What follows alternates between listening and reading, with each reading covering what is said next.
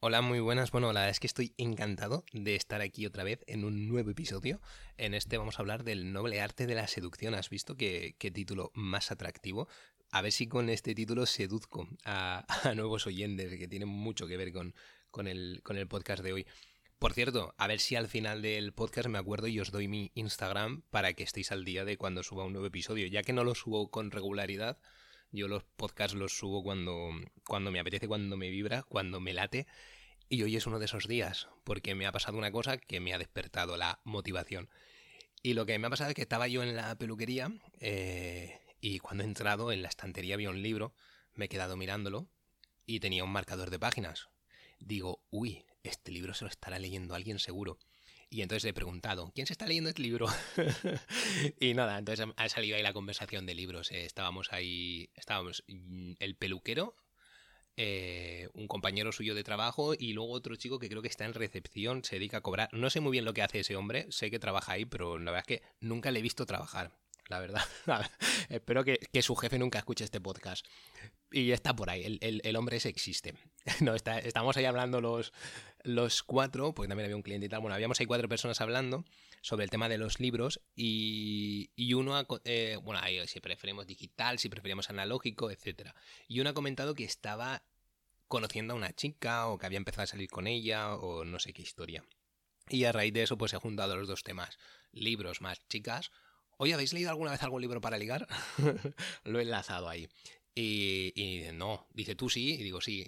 nos, bueno, risa, nos hemos reído, un poco de cachondeo. Y me han dicho, ostras, pues dame que les diese un consejo, ¿no? Y hostia, que te doy un consejo ahora en frío, yo qué sé. Dice, pero son útiles. Y yo, sí, sí, son útiles. Y me he puesto a, pues le he dado un par de consejos, ¿no? No obstante, eh, a mí me ha servido un poco para darme cuenta de que quizás existen ciertas cosas que a lo mejor para mí son básicas, a lo mejor para, para ti también, pero igual no lo son tanto o no son tan intuitivas. Una cosa que si escuchas más podcasts míos me vas a escuchar decir un millón de veces porque es una frase que es que es súper recurrente en mí y es que la vida no es tan intuitiva como parece. O sea, la vida parece súper intuitiva. Por ejemplo, eh, los hijos, ¿no? Que no queremos que los niños sufran, pero y, hacemos cualquier cosa y nos revienta el cerebro, yo por lo menos, ¿eh? cuando veo a un niño sufrir, ¡oh, qué pena! Pero realmente que el niño experimente el sufrimiento y que experimente conflictos es básico, necesario y positivo para su aprendizaje. Entonces, cuando tiene un niño que ha tenido un conflicto en el cole, que se han metido con él, que otro niño no le deja el juguete, lo que sea, todas esas experiencias que evidentemente generan sufrimiento en el niño, son experiencias desagradables, son experiencias que le enseñan al niño a gestionar sus emociones, a gestionar las, los conflictos según las emociones de otros. Hostia, mi amigo está cabreado, no le voy a decir nada, porque si no, igual, ¿no? Los niños me pegan, ¿no? Que los niños pegan con más facilidad, me muerde, ¿no? Eh, ese sufrimiento les, es útil y necesario para aprender, pero de manera intuitiva creemos que no. Ay, no, no, que no le pase nada a mi hijo, no, lo sobreprotegemos. Si algún día cuento la historia de Buda, no sé si la conocéis, pero si algún día cuento la historia de Buda va un poco por ahí. O sea, Buda era un princeso, yo utilizo la palabra princeso, era un princeso que sus, sus, padres, que eran los reyes, pues le habían protegido de todo sufrimiento y le habían escondido la muerte, la pobreza, vamos, vivía entre algodones extremos. Y, una vez salió de su palacio, no sé qué rollos, vio un muerto, vio la pobreza y el pobre hombre, pues como había vivido entre algodones, casi le da, casi le da algo. Y por eso lo de la meditación y tal, porque luego se fue a encontrar la felicidad, ¿no? En religiones y rollos e historias. Súper interesante, pero no me voy a liar porque siempre me lío. Pero lo que me vengo a decir es que la vida parece intuitiva, pero no lo es tanto. Entonces, eh, lo primero de todo, volvemos al tema del podcast, que es por lo que le has dado al play seguramente. Los gurús de ligar y sus libros, ¿vale? Un tema es controvertido, ya os aviso. Para mucha gente puede sonar raro el tema de los libros de ligar, en muchos sentidos, que si manipulación o pueden sonar como algo tonterías, cosas básicas, no, sé muy bien, pero sé que suena raro, eso seguro, ¿no? Eh, pero para ligar, para, para, para ser atractivo, eh, uno debe ganar seguridad, autoestima y confianza. Y genuina, porque eso no lo puedes, es difícil de fingir. Así que muchas veces todos estos procesos de aprender a ligar están estrechamente relacionados con el desarrollo personal, simplemente desarrollo personal. Están más con trabajar en el interior y trabajarse uno mismo que con lo de fuera. Dicho esto, eh, los libros que yo me he leído, siempre esto es bajo mi experiencia, no, no voy a estar todo el podcast haciendo disclaimers, pero esto es bajo mi experiencia, los que yo me he leído de esta materia dejan bastante que desear en algunas cosas, ¿eh? Por lo que si alguien lo lee, mm, yo recomendaría que se intentara separar el lado positivo del, nocivo.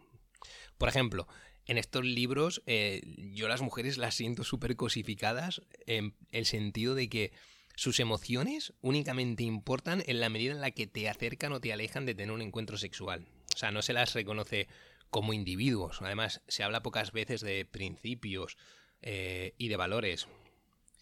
Y esto no lo estoy diciendo en plan buenista, ¿eh? Que conste, no lo estoy diciendo en plan, no, es que tenemos que ser buenos con el prójimo y amar al prójimo y tal, que lo creo, ¿eh? Pero no lo digo por eso, sí, lo digo a nivel egoísta. Yo, yo creo que hacer las cosas bien, el primer beneficiado es uno mismo. Todas estas teorías, ¿no? De que uno cosecha lo que siembra, uno eh, recibe lo que da, etcétera, ¿vale? Yo creo que tener unos buenos principios y unos buenos valores te va a hacer tu propia vida más fácil. No, no, si no lo digo por el resto.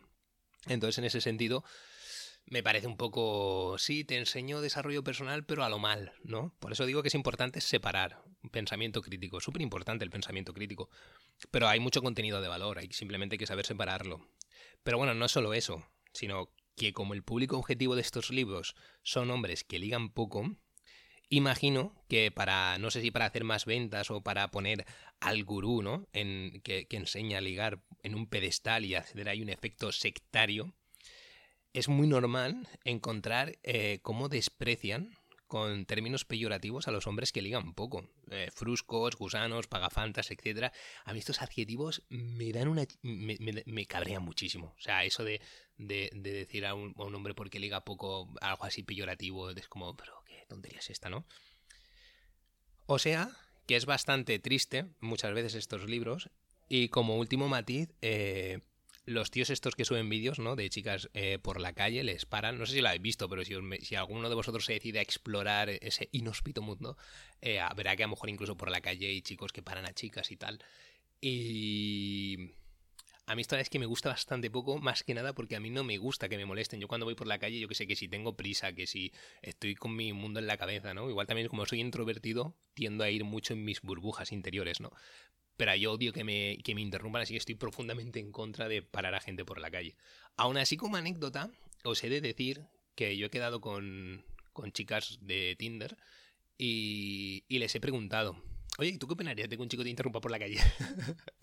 yo que hago muchas preguntas. Y muchas me han contestado que les encantaría, ¿eh? me, han dicho, ay, pues sería genial, ¿no? Que alguien te pare por la calle, ¿no? Es, es un, un, punto de vista súper idealista, ¿no? Que te paren por la calle, oh, me has, me has parecido súper atractiva, ¿no? Demasiado, demasiado idealista eso. Pero tú nunca sabes si, si esa persona a la que estás parando cumple ese perfil o no. Así que yo estoy un poquillo... Eso, por ejemplo, es algo a mí que, que no me gusta, ¿no? Es como no respetar el, no sé, lo que vaya haciendo otra persona por la calle. Y bueno, estas serían mis advertencias, ¿vale? Por si vas a explorar ese mundo, por si quieres leer algo. Pero también que sirva un poco como aviso de lo que no vas a encontrar en este podcast, ¿vale? No, yo mis consejos no van por ahí para nada. Yo en este podcast lo que intento es compartir lo que a mí me hubiese gustado escuchar y además intento que la gente sea o un poquito más feliz o que tenga unas pocas herramientas más para ser feliz o como mínimo o como mínimo que le sirvan para experimentar menos sufrimiento. Yo ya con eso me conformo. Así que voy a decir consejos yo sé que a mí me gustaría mm, decir a mis hijos si tuviese que no tengo, a mis sobrinos cuando sean mayor, etcétera. Cosas que yo creo que son útiles, sanas mm, y guays. A ver, para ligar, lo más importante, evidentemente, es la imagen que tiene la otra persona de ti en su, en su cabecita. ¿Y cómo se construye tu imagen en el cerebro de la otra persona? ¿Vale? Como, vale, vale, tengo que... Si la otra, la, otra persona tiene una imagen mía en su cerebro, aquí el, hackeo, ¿no? Está en, en, en lograr modular la imagen que tiene de mí. Y entonces, la así se enamoraría. Y ojo, porque bajo mi humilde opinión eso es manipular, eso sería manipulación. Y cuidadísimo con este tema, porque si algunos ponéis, insisto, a leer y todas estas cosas, eh, esto es un tema súper controvertido, no es algo que yo me haya sacado de la manga, se habla mucho, ¿no? Eh, Hombre, claro, qué fácil es llamar manipular, ¿no? Que los, los guapos llaman manipuladores a los feos que se le ocurran. Aquí hay, un, aquí hay una novela montada importante, ¿no? No es manipulador, seducir es mostrar tu mejor cara, es algo normal, cortejo. Bueno, eh, no voy a entrar a debatir ahora esas cosas porque si no es que voy a hacer el podcast súper largo. Pero para mí, si hay intención de si se hace intencionadamente el sesgar lo que la otra persona detrás de eh, la imagen que tiene la otra persona de ti, si se hace intencionadamente, es una manipulación explícita y me parece perjudicial además. Porque de ahí no puede salir nada bueno ni para ti ni para la otra persona, faltas de respeto, etc. Que luego es normal, ¿eh? O sea, seducir como tal es mentir. O sea, seducir es precisamente mostrar tu mejor, tu mejor lado. Y nos pasa a todos, pero la cuestión, a mí me pasa, pero cuando yo intento seducir, me pasa de manera natural. Mi cerebro segregará ciertas hormonas, ¿no? oxitocina y cosas así. Supongo que también pues, serotonina, dopamina, no soy, no soy experto. Pero segregará un montón de hormonas de estas que me hará estar súper atento, me hará estar súper feliz y, si me apetece abrir la puerta del coche, me sale, es una voluntad que me sale y no algo que yo me inculco de manera premeditada. Entonces, Ojo con lo de, con lo de manipular. Eh, tenía apuntado lo que estaba diciendo. Ah, para mí, eh, porque muchos eh, de estos gurús dicen que, claro, si no tienes sexo, si no ligas, pues eres uno como un gusano, un frusco o lo que sea. Y para mí es un gusano, mm, si tuviese que poner la etiqueta de gusano, o arrastrado inferior, es quien hace sufrir a otra persona con tal de tener sexo. Eso sí es triste. Esa, esa desesperación, esa dependencia. estás cultivando cosas negativas simplemente porque eres esclavo de tu deseo sexual. O sea, para mí, que un tío diga, no, yo tengo... Me voy a morir virgen, pero jamás voy a traicionar a mis principios. Hostia, pues me quito el sombrero o voy a tener sexo una vez cada dos años, pero no voy a, no voy a traicionar mis principios ni voy a hacer daño a nadie. Me quito el sombrero.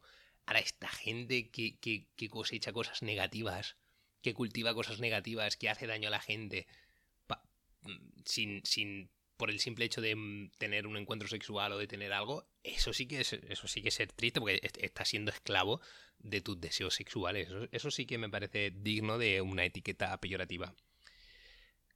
Y es muy importante lo contrario para ligar. A ver, espérate porque aquí me estoy liando un poco.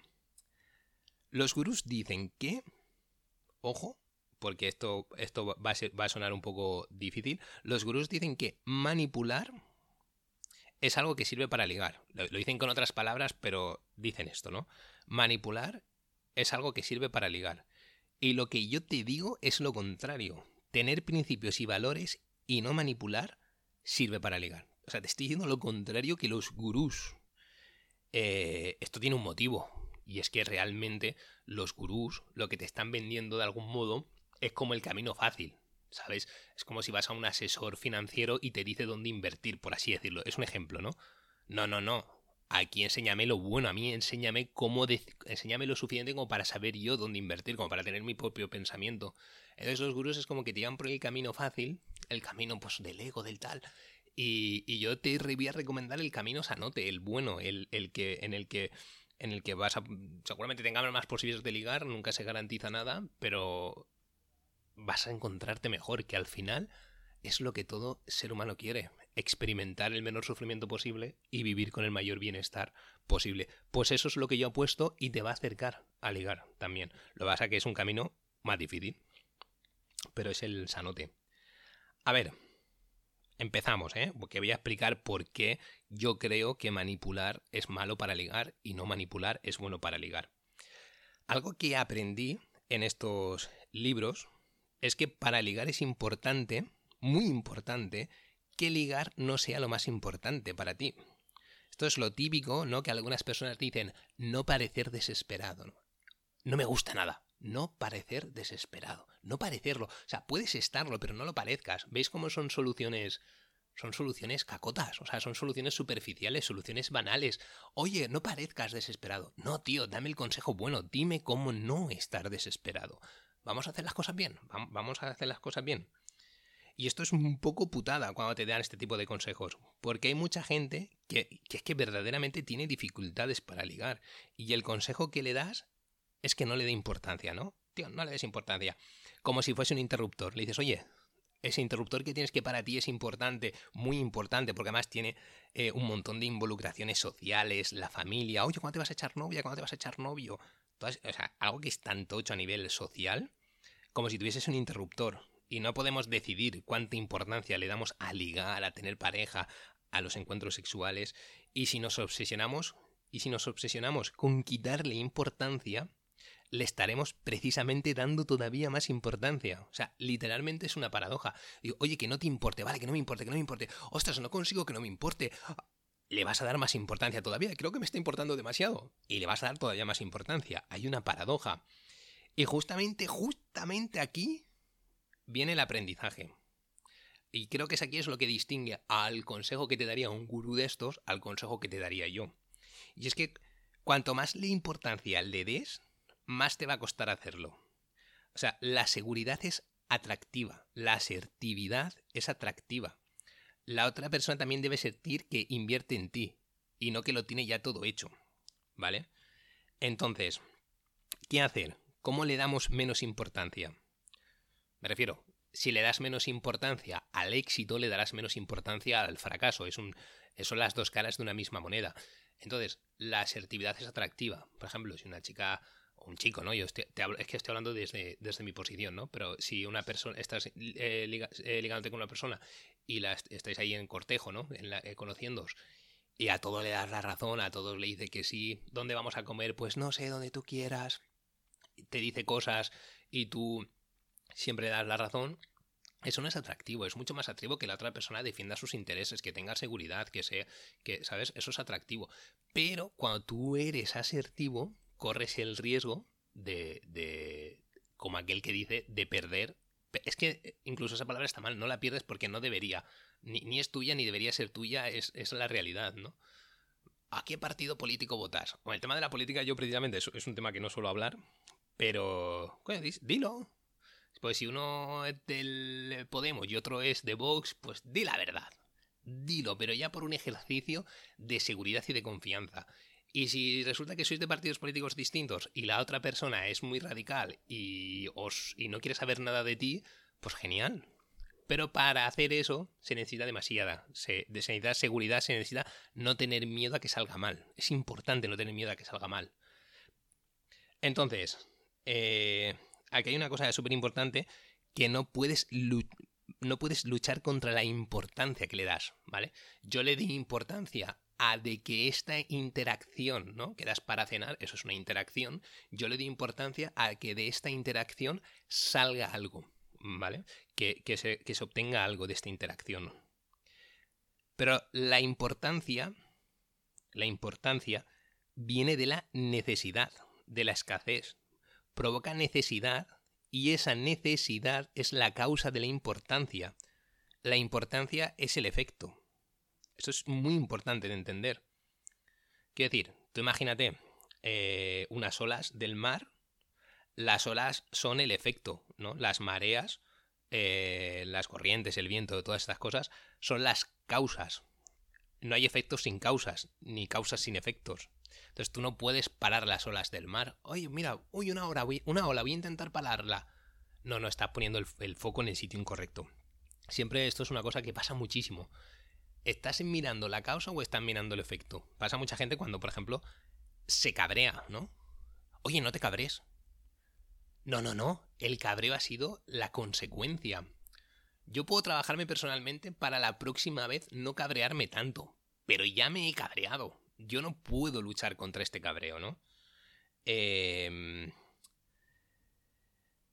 Si la importancia viene de... Volviendo al tema, ¿no? De la importancia la importancia de que la interacción salga bien para conseguir cierto resultado, ¿no? Si la importancia viene de la necesidad, tú imagínate, para, esto para entenderlo, que la necesidad es oscuridad. Necesidad igual a oscuridad, ¿vale?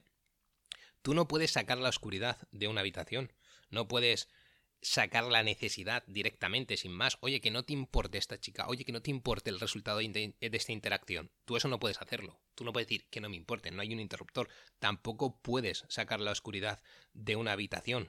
Cojo la oscuridad, la meto en una bolsa y la oscuridad desaparece. No. La oscuridad es la ausencia de algo, ¿no? De luz. Y la necesidad de pareja, de encuentro, relación, relacionarse, lo que sea, es la necesidad de algo. El tema de ¿qué? O sea, ah, hostia, tengo la necesidad de relacionarme con alguien y de tener éxito. Podríamos pensar eso y se podría pensar entonces que cuando tenga ese algo dejaré de tener necesidad y se solucionará el problema. Es un poco una trampa que, que se cae con bastante frecuencia tengo pocas, tengo pocas, cuando, si esto lo está escuchando alguien joven, que a lo mejor no ha perdido la virginidad o cosas así, ¿no? No he perdido la virginidad o, alguien adulto que tampoco la haya perdido, cuando la pierda, entonces ya me quitaré esa apuita y seré feliz y estaré, y, estaré a gusto. Cuando tenga ese algo, ya voy a estar bien. Eh, eso, es un, eso no es así. O sea, la, la necesidad de, le das importancia porque tienes una necesidad de no es practicar o tener eso que estás deseando. Eh, lo, que, lo que es la necesidad es de algo que te falta adentro y lo estás buscando fuera. Del mismo modo que sería. O sea, por ejemplo, tú dices. Em, yo creo que cuando tengo una relación o varias relaciones sexuales o, esté, o conozca varias chicas o esté con varias chicas, se me va a quitar esta sed que tengo. Y eso es equivalente como decir, cuando enchufeo una luz y luego ya se puede parar, ¿no? Luego ya me da igual. Ya la oscuridad ha desaparecido, ¿no? Sería el equivalente, ¿vale? Es que esto puede dar mucha confusión y, y lo sé porque tengo experiencia en el tema, lo he vivido, lo he hablado y, y sé que estas cosas pasan. No, pero si yo solo quiero vivir, experimentar la situación y ya se me quitaría esta sed. Quiero beber agua y ya no, nunca más tendría sed. Y esto no es así. La necesidad cuando, la gente suele dar tanta importancia a la otra pareja, ¿no? Y esto tiene mucho que ver con las teorías estas, ¿no? De las medias naranjas, que si naranjas completas, ¿no? Que si nos sentimos mitades, ¿no? Energía masculina, buscando su energía femenina, energía femenina buscando a su energía masculina, complementos, eh, todas estas historias. Eh, eh, es como si lo experimento ya no me dejaré de sentirme así.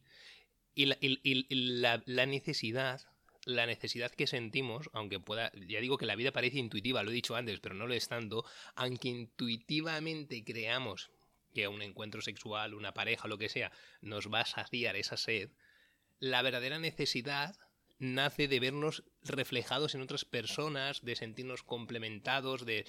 Eso, eh, la necesidad es esa, es encontrar lo que nos falta dentro, encontrarlo fuera. Esa es la verdadera necesidad. Lo que pasa que la manera en la que tenemos de sentirlo, nuestro instinto de manera intuitiva, mm, imagino que por mil condicionamientos, tanto sociales como biológicos, es que necesitamos encontrar a otra persona. Hay un montón de teorías. Em, Borja Vilaseca, por ejemplo, habla mucho, ¿no? De el cordón umbilical, que cuando te separan de la madre, ¿no? Siempre vamos buscando esa madre o vamos buscando esa figura que, que nos complemente esa seguridad.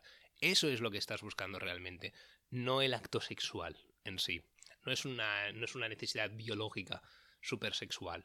Eh, entonces, cuidado con eso, porque se puede pensar que simplemente teniendo...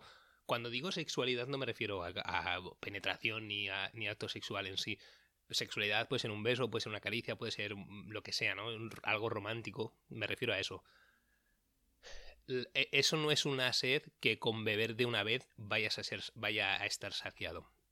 Simplemente por lo que, si queremos dejar de, estar necesitados y de darle importancia, debemos la manera de traer luz. ¿Cómo me libro de esta necesidad de tener pareja o de relacionarme? O, ¿no? ¿Cómo me libro de la necesidad? Porque recordamos que la necesidad generaba importancia y la importancia nos impedía ser asertivos, nos impedía... Eh, no sé qué más había dicho. Pero bueno, es, eh, lo había dicho al principio del podcast, que, la, a la seguridad es atractiva. Y una de, de las, de cosas que manifiesta seguridad es la asertividad, pero la asertividad tiene el miedo de que puedes decir algo que a la otra persona le incomode. Entonces, para eso no tiene que importarte en exceso el resultado de las interacciones. Entonces, ¿cómo me libro de esta necesidad de, de, que salgan bien estas relaciones para no darle tanta importancia y poder ser una persona más segura? Para no sentirme tan inseguro, para no sentirme tan, tan vulnerable. Pues justamente aquí viene el desarrollo personal. Justamente, el desarrollo personal es una parte súper importante y se podría decir algo así como sedúcete a ti mismo. Esto tiene, está muy relacionado con la autoestima. Walter Rizzo tiene un libro muy bueno que creo que se dice Enamórate de ti, creo que se llama. Y ahí habla de varias cosas, ¿no? El autocuidado, el autorrespeto, la... bueno, tiene un montón de cosas súper interesantes. Súper recomendado ese libro. Entonces, eh, oye, pues sé tu propia luz. Sé, la sé tu propia luz que ilumina tus vacíos. Esto es en parte es un poco idealizado, siempre vamos a arrastrar nuestras cosillas, nuestras dificultades. No quiero vender aquí la falsa sensación de, o sea, sé tú, sé tú eh, alcanza cierto desarrollo personal y sé feliz, ¿no? Que eso venden, los gurús venden la iluminación. No van por ahí los tiros, pero sí que es cierto que cuanto más desarrollo personal tengas, menos oscuridad tendrás, menos necesidad, menos sed, menos sufrirás, menos importancia le das a las cosas, encima más, más posibilidades de ligar tendrás y todo, y todo irá muchísimo mejor. ¿Cómo te, ¿Cómo te puedes enamorar a ti mismo? ¿Cómo puedes ser tu propia luz? Te enamoras de ti, entonces ya no dependes tanto del enamoramiento que haces de las otras personas. Evidentemente, evidentemente, lo, aclaro por si fuese necesario, enamorar no me refiero a que te mires en el espejo y, ¡oh, estoy súper enamorado! No, no, eso no, pero es, es una forma metafórica de hablar.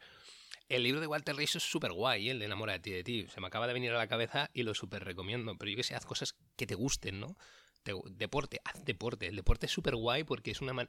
El, eh, cuando, cuando hacemos deporte, estamos diciéndonos a nosotros mismos que nos importamos, que nos estamos cuidando. Ducharse, vestir bien. Ya no es una cuestión de lo que puedan pensar, es el autocuidado. Autorrespeto por tu propio cuerpo. Por ejemplo, gente que fuma. Yo el otro día estaba una chica de Tinder ponía ahí que fumaba. Y a ver, no, no puedes juzgar a una persona porque fume, evidentemente, pero fue como... Ay, no, no, no sé, no, está dañando su cuerpo, ¿sabes? Es como... Mm, agridulce. Entonces, vida sana, hacer deporte, te gusta leer, lee, te gusta bailar, ves al baile, dibujo, teatro. Esto Walter Rizzo en el libro eh, le llamaba hedonismo. O sea, esto, estoy súper de acuerdo con este hombre. Eh, date placeres hedonistas. O sea, ¿qué te gusta hacer? parece que está un poquito castigado el darte premios a ti mismo, ¿no? Es como, no sé, egoísta, sin sentido, pero no, ¿qué te gusta? O sea, ¿qué te gusta hacer? Hazlo, date premios. Porque cuando te das premios le estás diciendo a tu propio subconsciente que tú eres importante para ti mismo. Todo eso empieza a dar luz, empieza a dar luz. Y esa es la manera en la que tienes de que te importe menos el resultado de una interacción. Una cosa tiene que ver con la otra. Yo te propongo que vayas al origen, que vayas a la causa y que no te centres en el efecto. Porque cuando los gurús o las personas se centran en los efectos, crean mucha frustración. Oye, no te obsesiones tanto con tal cosa. Oye, no le des tanta importancia a tal cosa. Nos crean un sentimiento de culpa. Oye, perdona, perdona por sentir esta sed. Pero lo sensato es ir directamente a la causa. Lo que pasa que, claro, trabajarse uno mismo es más es difícil y convencer a alguien para que se trabaje a sí mismo pues cuesta más, pero sin duda alguna es la única vía posible y la más sana, aunque cueste, y, es, a lo que debemos aspirar a un camino a largo plazo, aunque sea, pero que sea verosímil. Vaya palabras. Eh, cuando tengas un mundo interior que te llene, un camino realizado, un desarrollo, cuando estés a gusto contigo mismo y aceptes la soledad. Ahora algunos a la soledad le llaman solitud elegida, ¿no? Como que disfrutas de la solitud, de, la, de estar solo. Eh, entonces no necesitarás tanto lo de ligar y cuando no necesites tanto serás más atractivo y si no logras aún, porque puede ser que ni siquiera eh, estando súper bien contigo mismo logres ligar, no pasa nada, tampoco es el fin del mundo. Eh, pues tampoco te importará tanto porque estarás, habrás desarrollado una autoestima, estarás bien y, no, no le darás tanta importancia. Y claro, vaya rollo he soltado, ¿eh? Resulta que seguro que alguno le ha dado play al podcast eh, para aprender cómo ligar y el capullo que está detrás del micrófono, mm, yo, te dice que no le des importancia. A mí estas cosas me cabrean muchísimo, me cabrean muchísimo. ¿no? El único secreto es que no hay secreto. Cuando te dicen este tipo de cosas, a mí me pone de, mala hostia. Pero sinceramente es que para ligar eh, se requiere ser atractivo. Y la seguridad es lo que resulta atractivo. Entonces, Puedes convertirte en un manipulador, empezar a relacionarte sin escrúpulos con mentiras y con una fecha de caducidad en todas las relaciones que vayas creando, porque las mentiras es pan para hoy y hambre para, para mañana. Puedes hacer todo eso creyendo que así vas a llenar un vacío o buscando fuera lo que te falta dentro y, y la verdad es que no pinta muy bien. Para eso tienes mil libros que, que te pueden ayudar y vídeos por internet. Yo te animo a que sigas el camino difícil, que te conviertas en una persona segura, con principios, con valores, que te mires en el espejo y digas, hostia, este tío tiene principios, este tío mola. Y aunque he dicho que yo no pongo las normas, ¿no? De, de los juegos, ¿no? Quién, por qué nos gustan cosas, por qué no nos gustan. A mí me parece bien el panorama. ¿eh? A, mí me, a mí me parece que eh, la cosa eh, funciona como tiene que funcionar. Me parece súper sano. Esto digo porque hay mucha gente que dice, qué injusto, ¿no? Yo que soy bueno, o mi amigo que es bueno, liga poco, o está tal, ¿no? Que nos resulte más atractiva la gente segura, es muy sano, porque la gente segura es más sincera, no teme expresar sus emociones, es más asertiva, es más predecible. Porque muchas personas cuando tienen necesidad de van con verdades a medias, no dicen cosas por miedo a que la otra persona se cabre, entonces no saciarían sus necesidades.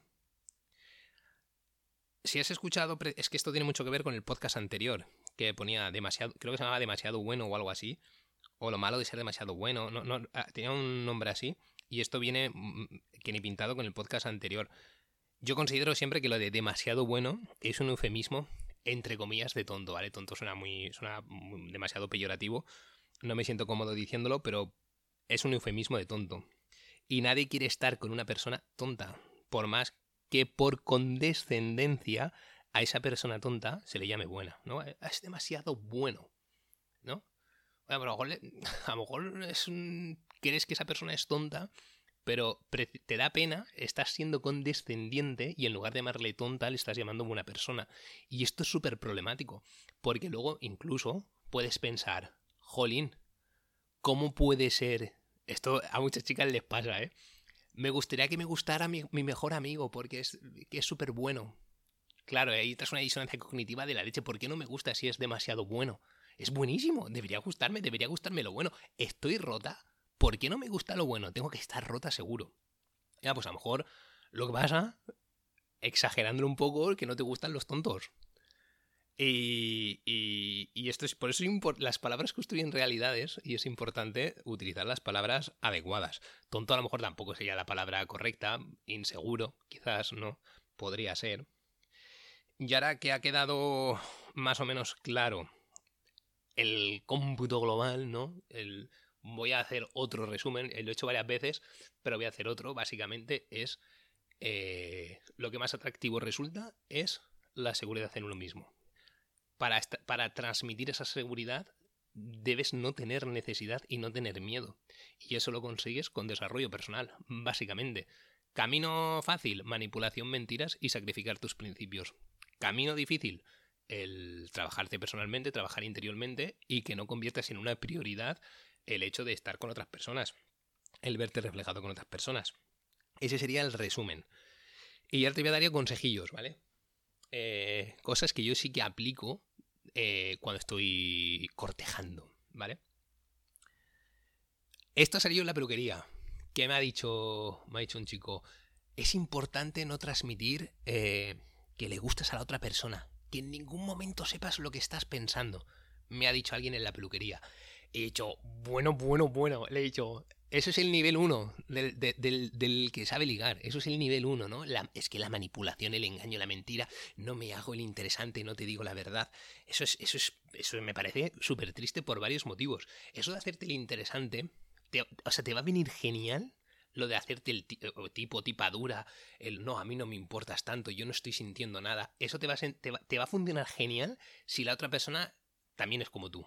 Y, te va a ver, os vais a ver como un espejo, o vais a estar validando uno al otro las mentiras. Sí, sí, sí, yo también soy igual, yo también soy frío, yo también soy... O sea, eso está abocado al fracaso. Yo le he dicho, eso es el nivel 1. El nivel 2 es, si de verdad eres una persona segura, dile la verdad.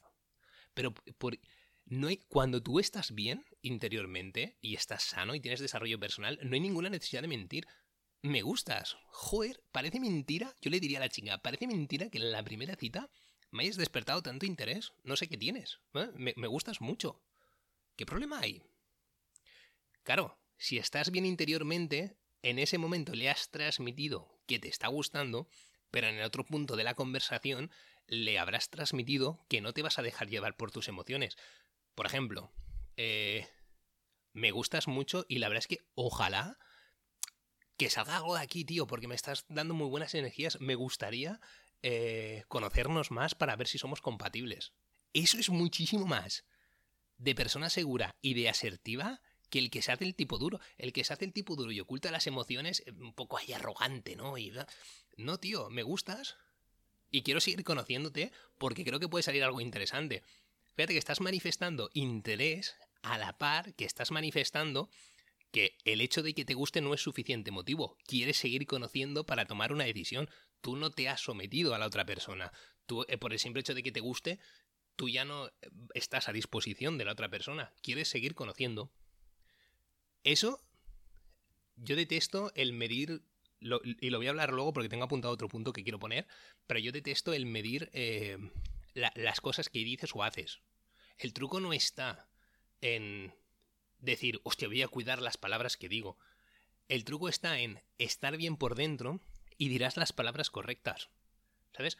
No, no premedites lo que vas a decir. Ten un tipo de actitud y un tipo de personalidad que haga que lo que vayas a decir sea lo correcto. Por eso es importante estar trabajado interiormente. Porque yo, por ejemplo, a lo mejor estas cosas me dicen, hostia, tío, me dicen, pero es que tú lo, me, la me está pero es que tú lo piensas todo y lo meditas todo.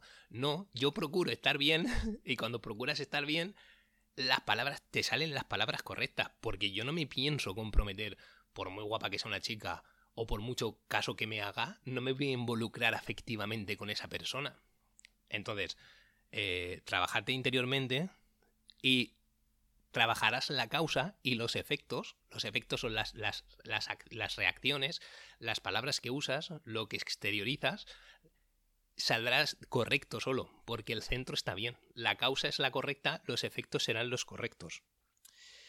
Entonces, eh, una opinión seria, eh, eso es un, pues un consejo que yo le dado al, a la gente esta de la peluquería y bueno, les ha gustado el tema de no tengas miedo a decir lo que sientes. Simplemente mm, no transmitas con ello necesidad, tío. Pero para eso tienes que, tiene que ser sincero y tiene que ser genuino. Por eso estoy en contra de las mentiras. El otro es que expreses tu opinión. Yo os voy a contar una anécdota, que por cierto es la que he contado en la peluquería. La, mm, la, segunda vez creo que quedé con una chica que no conocía a través de internet. Creo que fue la segunda o la primera, no lo sé. Quedé con una chica y empezó a hablarme de su relación anterior, no, de su cita anterior, perdón. Que resulta que había quedado con un ingeniero que había hecho un aparato de no sé qué. Bueno, me contó una, que, su, su, cita anterior había hecho un robot o no sé qué historia. Súper interesante. Pero ella lo contaba para mal. Buah, era un friki ingeniero que había hecho un robot de no sé qué y me estuvo contando. Buah. Y empecé a insultarle. Claro, yo me quedé pensando, ostras, me cae mejor tu cita anterior que tú. ¿Sabes? Porque a mí me apetece conocer, seguro que si conociese a tu cita anterior, tendríamos conversaciones súper interesantes y yo aprendería un montón, porque además siempre me el tema de la electrónica siempre me ha interesado. Y contigo me encuentro una persona que se está burlando de los frikis, ¿no? De los nerds. Yo soy programador informático, o sea que soy uno de ellos. Digo, hostia, como me conozca, yo soy igual que en relación anterior, solo que yo me callo. Y recuerdo que le di la razón. O sea, yo recuerdo que decía, ah, sí, tal pues vaya rollo de tío, le diría, ¿no? le diría algo de eso seguro, seguro, seguro, seguro, seguro. Y con el paso del tiempo dije, ostras, tío, yo tendría que haberle dicho, hostia, pues me cae bien tú, hostia, pues dame su número de WhatsApp, tío, a ver si nos juntas un día. O me parece, pues me gusta mucho eso. Tendría que haber expresado lo que yo sentía. Y es, eso, aparte además, no solo te hace sentir más seguro cuando dices lo que piensas, a mí me hubiese hecho seguramente ganar puntos porque hubiese transmitido confianza, cosa que no tenía, por eso me callé, me callé porque no tenía confianza. Pero si yo le hubiese dicho la verdad, le hubiese transmitido confianza, lo digo con naturalidad porque no estoy diciendo nada malo, hubiese seguramente hasta, hasta ganado, ganado puntos. Es súper importante el tema de la... bueno, de la asertividad. Es súper atractiva. Eh, y, el, y, el, otro truco, ya he dicho que utilizo la, la sinceridad, el no tener miedo a decir cosas buenas, porque eso transmite seguridad. No vas si no tienes miedo a parecer débil, no lo vas a parecer. El tema de la asertividad, para parecer una persona segura. Y la otra cosa que utilizo es la expresión corporal. Y vuelvo a lo que decía antes de las palabras. Eh, yo recuerdo como una época en la que leía bastante de expresión corporal. Eh, los pies apuntando hacia la chica, no sé qué. Hay cosas súper interesantes, la verdad, que vale la pena que se lea. Porque, por ejemplo, eh, no sé el, si tienes una cita, nunca dejes, sobre todo si eres hombre, corpulento a lo mejor, intenta no dejar a la chica sin salida. Por ejemplo, en los Burger Kings, McDonald's o en algunos sitios, no, ¿nos recordáis que para que salga una persona tiene que salir la otra? Porque es a lo mejor como un pasillito o, o es como un sofá y luego tienes una mesa delante. Y entonces, si tiene que salir el que está dentro, se tiene que levantar el que está en la parte de fuera. No sé si, visualicéis el ejemplo, ¿no? Entonces, nunca pongas a una chica así o nunca la rodees con tus brazos si eres hombre, digo, hombre, por, por verle más corpulento, no hagas eso, porque eso sí que le subcomunica indefensión. Hostias, en todo momento, en, en, una, en una interacción con... Bueno, esto se aplica, te digo una cita, pero es que se aplica cualquier cosa, incluso entre chicos, con em, empresas, se aplica cualquier caso, ¿no? Pero estamos hablando de chicas. Yo siempre intento que tenga espacio, que tenga espacio para que sepa que puede levantarse e irse corriendo, yo que sé, en cualquier momento. Cuando digo correr no significa que, diga, hostia, pero voy a huir de este tío que está loco. Pero psicológicamente, cuando la persona eh, siente que, que, está en una posición en la que tiene fácil para salir, el cerebro de manera subconsciente se relaja. Así que eso es importante para, ligar. Haz que la chica se sienta segura y, una de, y uno de los trucos es que en todo momento pueda, tú visualiza que pueda escapar huyendo si, si fueses un malo, por así decirlo. Eso es súper importante. Y, eso presta atención. Antes prestaba atención a muchas más cosas y a muchas más expresiones. Y ahora yo soy muy fan, lo que digo, de centrarme más en la causa que en los efectos. En el origen, ¿no? Eh, entonces yo ahora, por ejemplo, cuando quedo con una chica y quiero transmitir buen rollo, digo, voy a sentirme yo bien. Voy a sentirme yo bien, voy a estar yo relajado, voy a estar yo feliz Incluso he llegado a decir, voy a estar yo excitado sexualmente, voy a, voy con energía sexual, la voy a tener activa y voy a estar tranquilo y le voy y así le voy a transmitir mi emoción. O sea, tenemos las neuronas espejo, hay más neuronas encargadas de eh, Daniel Goleman tiene un libro de no, no recuerdo cuál era, pero tiene un libro que habla mucho de esto. Creo que era uno de liderazgo, pero y habla en el tema de, de las empresas y, y como en la gestión de equipos, que hay unas neuronas, no solo las neuronas espejo, sino unas que se encargan de sincronizar los estados emocionales, ¿sabes? Entonces, eh, yo digo, vale, si yo quiero que la persona se ponga nerviosa, me voy a poner yo nervioso, voy a empezar a hablar así súper tal, tal, tal, y la persona se va a poner nerviosa. Si quiero que la persona se ponga triste, yo me voy a poner triste y le voy a contagiar la emoción, porque las emociones se contagian. Eh, circuito límbico abierto, si buscáis por internet, eh, y, y entonces digo, pues me voy a sentir relajado porque quiero que la chica se sienta relajada. Respiro, pienso, bueno, no estoy haciendo nada malo, estoy bien, estoy hablando, modero mi tono de voz. Eh, eh, tu, tu emoción va a depender de cómo hables. Si hablas muy rápido, sin quererlo, te vas a poner nervioso. Si hablas despacio, sin quererlo, te vas a tranquilizar. Cuido el tono de voz, cuido la velocidad a la que hablo, cuido el ritmo de la respiración y de repente empiezo a relajarme. Y es inevitable, si tú estás relajado, la otra persona se va a relajar. Puede que aún así no le gustes, pero al menos ya tienes bastante ganado. Eh, intento ver el lado positivo y sentirme feliz. Yo, yo puedo inducirme muy bien a estados emocionales, ¿no? Pienso, ostras, qué a gusto estoy aquí, pasando, pasando la tarde, tal. Empiezo a pensar cosas positivas, sonrío, sonrío más, sonrío con más frecuencias, sonrisa genuina, no fuerces la sonrisa. Eh, cuando se fuerzan sonrisas, se nota. Hay mucha gente que dice, ostras, me ha dado mal rollo y no sé por qué. Claro, es que eh, el cerebro tiene una capacidad inconsciente más grande de interpretar emociones que subconsciente. Claro, si sonríes mucho pero la frente no la mueves, por ejemplo, son sonrisas fingidas. Eso tu subconsciente se da, se da cuenta, ¿no? Sonríes mucho, pero a lo mejor, mira, tienes mucha sonrisa, pero ocupas poco espacio corporalmente. ¿eh? El espacio que tú ocupas a nivel corporal eh, determina en gran parte tu nivel de seguridad, ¿no? Si tienes los brazos súper estrechos y para ocupar el menor espacio posible, eso es un síntoma de, inseguridad. Sin embargo, si ensanchas los hombros, no sé por qué estoy ensanchando los hombros si estoy grabando un audio, pero bueno, ensanchas los hombros y, y, eso te da seguridad porque es como que no temes a ocupar espacio, no temes a que se te vea. Y yo me sé esas cosas, pero seguro que hay cientos más que yo no me sé y que están ahí afectando. Y por eso mucha gente dice, hostia, esta persona parece... Mm, no sé por qué, pero me dio mal rollo. Pues a lo mejor por ese tipo de cosas. Porque te, a tu subconsciente veía ciertas incongruencias. Así que mi otro consejo y mi otro, entre comillas, hackeo es siéntete como quieras que se sienta la, la otra persona.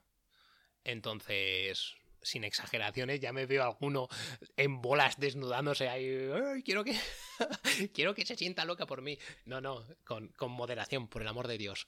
Eh, y entonces, cuando tú te sientes a gusto, tu expresión corporal se va, se va a manifestar la expresión corporal correcta. Sé la persona que, o sea, siéntete como la persona que quieres ser, mm, sin, sencillamente, sin más. Y te va a salir, y te va a salir solo. No hace falta que leas ni un solo libro, ni uno solo de expresión corporal. Siéntete bien y tu expresión corporal será la, correcta y la adecuada. Y madre mía, 46 minutos de podcast. Madre mía, yo me había propuesto hacerlo de, de 15-20 minutos. Bendito sea quien haya llegado hasta el final del podcast. ¿eh? Eh, espero que te haya resultado por lo menos interesante. Y me he acordado de decir el tema del... Seguro que a lo mejor alguien se ha escuchado en dos, en dos partes. Mi Instagram, el que uso para, para esto del podcast, por si te interesa, estaría genial, es ángel ave, junto ángel ave punto podcast. Si buscas eso en Instagram y me sigues, no solo me vas a poder enviar algún mensaje si te apetece, sino que cuando suba podcast, porque ya digo que no lo subo con regularidad, todos los lunes, todos los martes, todos los miércoles. Cuando suba lo publicaré en alguna historia o algo y te notificará y podrás venir y escucharlo. Así que, sin más dilación, los 47 minutacos que me he marcado aquí del tirón, eh, nos vemos pronto. Chao.